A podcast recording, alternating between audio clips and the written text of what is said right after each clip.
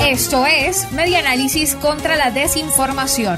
Compartimos noticias verdaderas y desmentimos las falsas.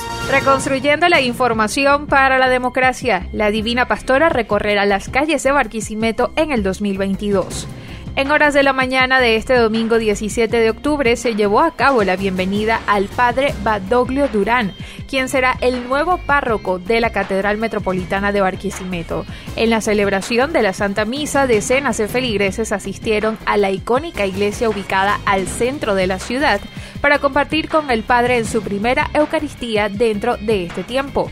En la celebración estuvo presente el administrador apostólico de Barquisimeto, Monseñor Víctor Hugo Basabe, quien comentó a elimpulso.com que la arquidiócesis viene en una reorganización, la cual calificó como histórica porque la catedral tenía más de 10 años sin la figura del párroco.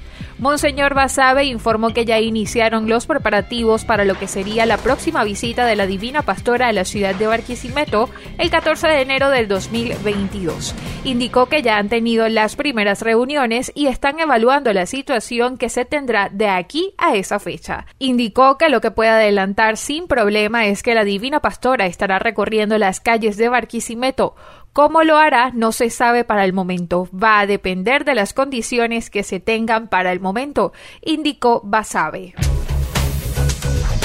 Esto fue Media Análisis contra la Desinformación. Síguenos en nuestras redes sociales, en Twitter e Instagram en arroba medianálisis y nuestra página web medianálisis.org.